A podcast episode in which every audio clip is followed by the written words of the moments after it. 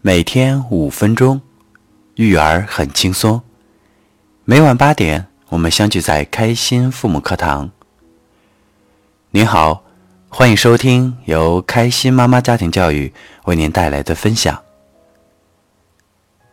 今天分享的内容是开心父母成长故事《雨后的彩虹》，来自一位妈妈的随笔。文章作者：奇树玉蕊。文章来自父母成长小组学习群。昨晚心情有些沉重，今天早上又下雨了，心情莫名的更加烦躁。本来星期一工作是很忙的，但是我却一直不想上班。感觉很累，很累。想了想，感觉还是得上班去，于是换好衣服准备出门。可走到门口又不想去了，自己有很大的为难情绪。这时，我想到了成长小组的这周作业——容错机制，于是我决定给自己放个假。向单位领导请了假，今天就不去上班了。虽说不去上班，但自己又不知该做些什么，于是就放开音乐，开始整理衣柜。看到了女儿的校服，想起孩子的裤子短了，于是戴上眼镜，坐在靠近阳台的沙发上。放裤边，这样的情景让我想起了母亲。加上我此时的心情，禁不住泪流满面，觉得自己有很多很多的委屈，想对母亲诉说。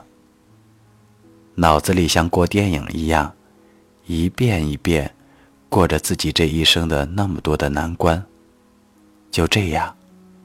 泪水肆意的流着，不知过了多久，发现裤子已经整理好了，感觉心里舒服多了。自己想想，小组里的一位学员说的对，有多大的问题呀？抬头看看挂钟，已经十点了，好不容易在家一天。应该跟自己和孩子改善一下生活。中午吃饭的时候，女儿问我是否看《垫底辣妹》。我很奇怪的问：“你什么时候下载的？”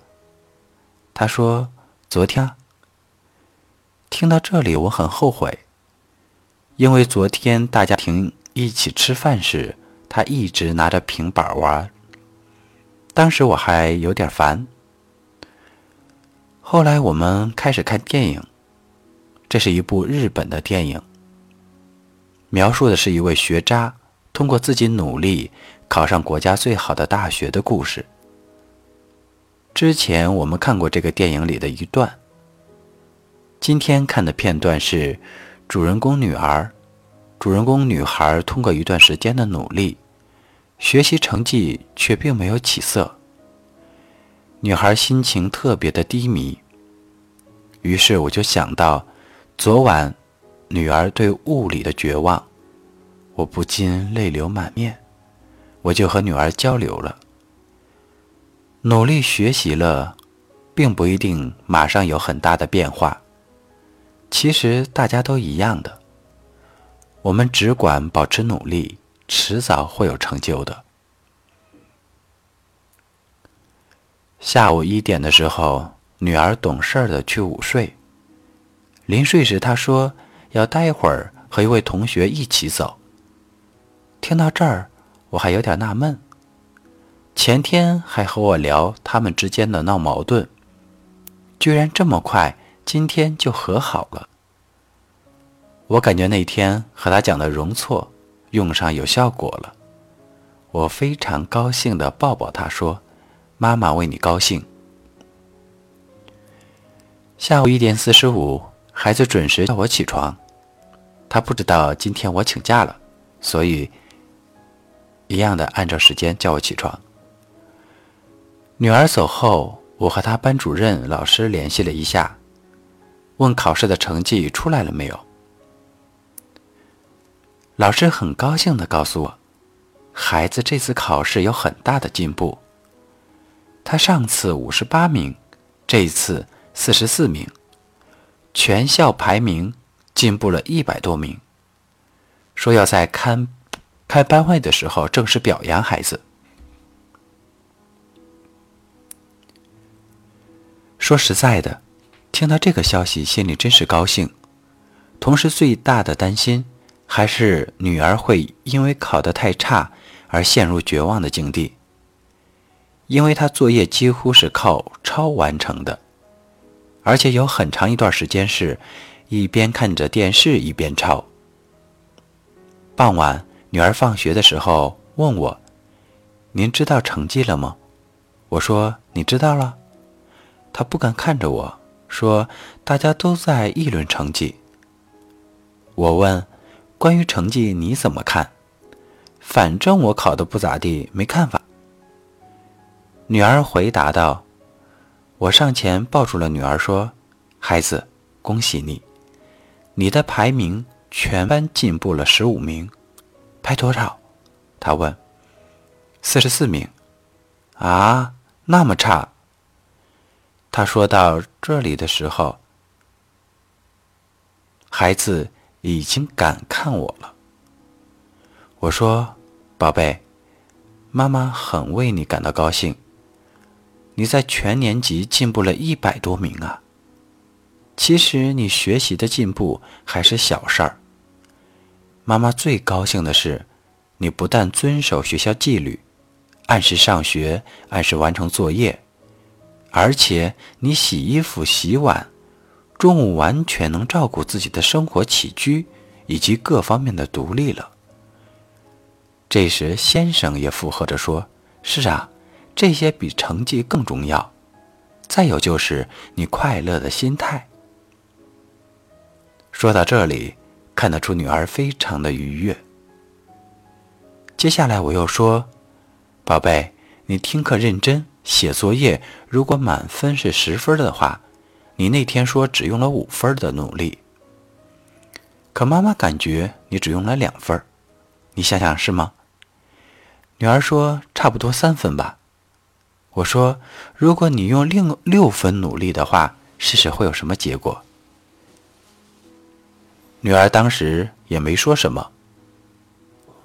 晚上，孩子居然不再像往常一样开着门随时搭我们的话，而是关上了房门，独自写作业。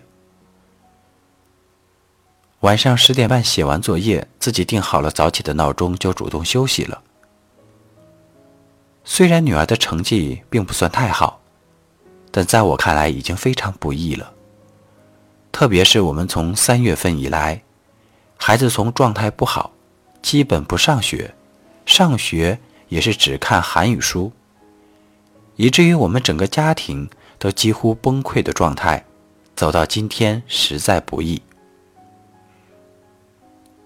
这得感谢开心老师的悉心教导，感谢崔老师、梁老师的帮助，感谢一起在成长小组学习的姐妹们的鼓励和陪伴。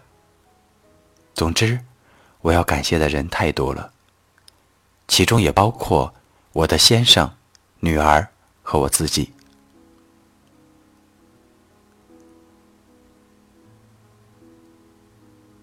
通过收听。